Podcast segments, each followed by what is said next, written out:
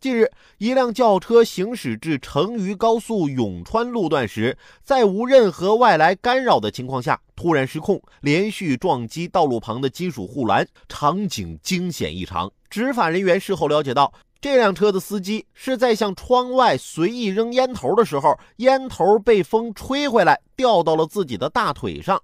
他惊恐之下操作不当，导致车祸发生。车辆的后桥、水箱和前保险杠等都脱落了。幸运的是，车上两人只是被安全气囊弹伤，并无大碍。但这名司机将承担价格不菲的车辆损失和道路设施损失。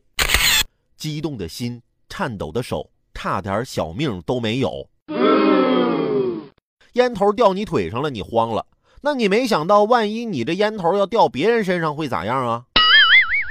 要啥都在你意料之中，意外还能叫意外吗？这回啊，也算是给你个教训。